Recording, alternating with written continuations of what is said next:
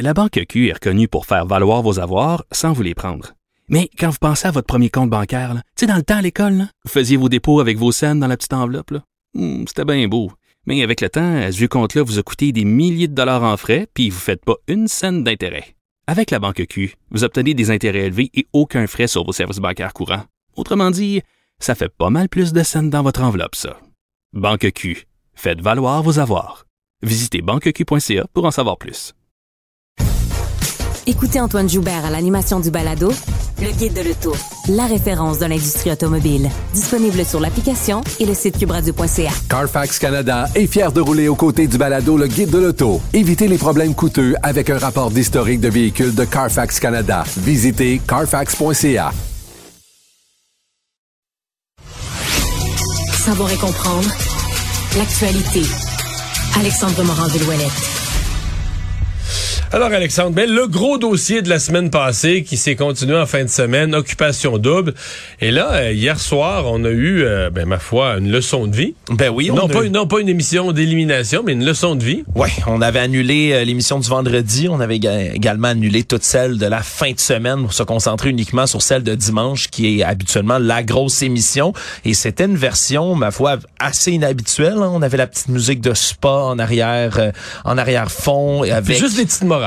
Des belles petites morales.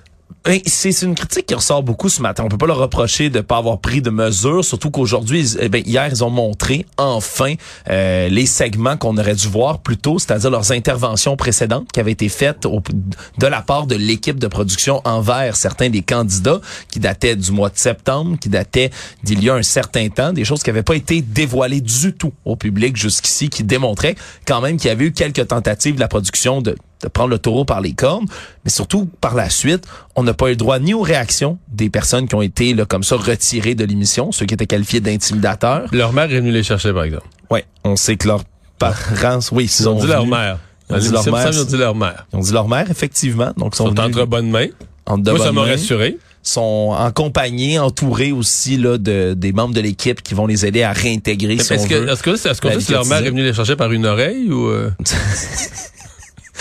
Dans ce cas-ci, Mario, ça pourrait être le cas, effectivement. Euh, les- tu sais, les tirer comme ça vers l'oreille, là. Ta mère va venir te chercher à l'école. me semble que c'est quelque chose qu'on aurait entendu, là.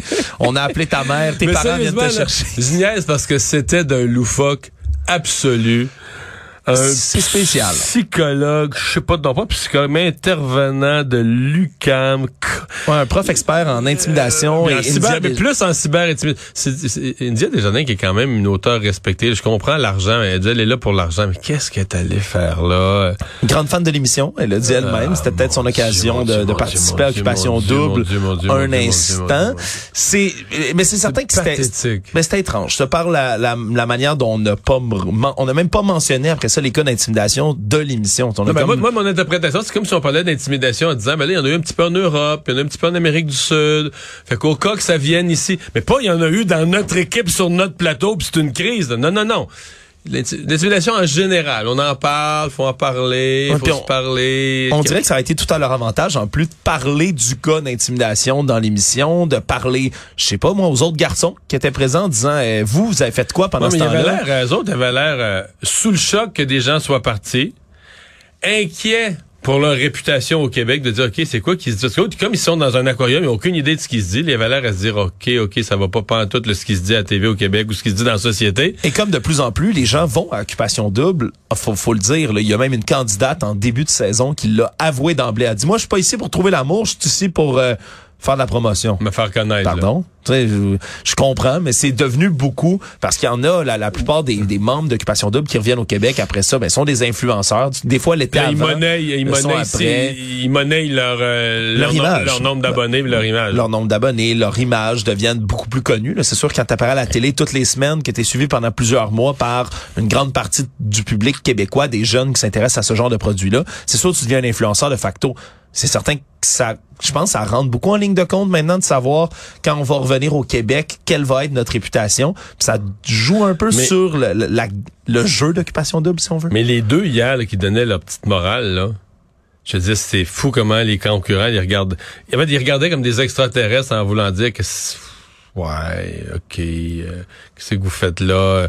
Tu voyais que ça rentrait par une oreille, ça ressortait par l'autre. Je suis même pas sûr que ça, que ça passait d'un bout à l'autre du tube. là. Je vais les, je, je vais les défendre, là, sincèrement. Euh, dans mon cas de figure à moi, j'aurais eu la même réaction, je pense. Ah, moi aussi. Je me serais demandé, ben là, C'est quoi, Qu'est-ce qu'ils font là? Qu'est-ce qui se passe? OK. Euh, Est-ce qu'on va... euh, il me semble que j'ai entendu euh, le speech de l'intimidation, Mario. Je sais pas, je l'ai eu en, en, au primaire, au secondaire, après ça. Faut pas intimider les amis, faut pas... Je sais pas, moi, je, l'ai trouvé trop général aussi, ce discours-là. C'était c'était difficile à suivre. Puis on aurait bénéficié de comprendre comment les dynamiques de l'émission elle-même, à l'intérieur, les cas de figure se déroulaient. Ça a été raté de ce côté-là. Là, il y a une semaine complète d'arrêt de, de production de l'émission. Ça va revenir dimanche prochain. Est-ce que cette pause-là, ce hiatus, va permettre là, aux gens de sait, est-ce que tous décompresser les concurrents euh, vont rester dans l'aventure? Il y en a deux qui ont quitté. Hier, c'est les ben, c'est les deux filles qui étaient associées aux Ouais, deux garçons gars, ouais, qui sont ça, partis. ça. Donc, ont préféré se retirer. En plus, ça a gâché la sauce quand même. Là, on a vu d'emblée qu'il manquait trois participants, participantes. Fait que ça fait... Là, on sait on qui- sait qui qui est éliminé, qu'on pourra sûrement pas revenir en arrière, va manquer peut-être de contextualisation pour la suite de l'histoire. Puis en plus, Mario, ce qui enlève presque entièrement le suspense pour les fans de l'émission, c'est qu'on sait déjà qui, qui gagne essentiellement. Là. Il y a un couple, c'est Jimmy et je me souviens plus du nom de sa de sa douce compagne, qui sont à d'emblée les gagnants, qui est le couple le plus cute, qui est là depuis le début. Moi, de ce qu'on m'expliquait, c'est comme eux de Ils facto qui vont gagner. C'est presque certain. Après ça, c'est quoi le suspense quand on sait qui va gagner d'ici la fin? Je sais pas. Ben, je pense, c'est de savoir si la série va se rendre jusqu'à la fin. Là, c'est bien plus ça. Là. Oui, absolument. Donc on va, euh, ça, ça risque, ça risque d'être à suivre, mais comme ça a été un dossier extrêmement suivi dans les dernières semaines, ben on verra qu'est-ce qui advient d'occupation double. Est-ce que l'émission va pouvoir poursuivre dans sa pleine euh, pérennité? Mais c'est ce qui restera à voir. Mais là, en se donnant une semaine de congé, là, ils se sont donnés au niveau de la production, ils se sont donné une petite chance comme de. C'est une chance de retomber sur leurs pieds. Une semaine que t'as pas, t'as pas de montage à faire, t'as pas de production. Peut-être qu'ils vont essayer de rebâtir un scénario, rebâtir une histoire, rebâtir des, des suspens. Mais moi, là où je décroche complètement, c'est que la production fasse semblant euh, que, que, que, que, que ce serait comme leur initiative là, de dire wow, là, ça suffit, c'en est assez de l'intimidation, on fait venir des experts, on fait venir des spécialistes, etc. Alors qu'on a tous compris, on a tous vu clairement que ce sont les commanditaires, là, ce sont les commanditaires qui ont mis fin à l'aventure. Sinon, la production, ils trouvaient tout. ils trouvaient tout ça bon, là. Tout ça était très bon. Ça attirait des codes d'écoute. Il y en a qui, des- qui, qui, étaient intimidateurs. Ces réseaux sociaux, on les dénonçait, mais ça amenait juste du monde le lendemain soir pour aller voir c'est quoi l'étape de plus. En tant que les commanditaires ont pas, ont pas euh, décroché, euh, les gens de l'émission étaient bien contents.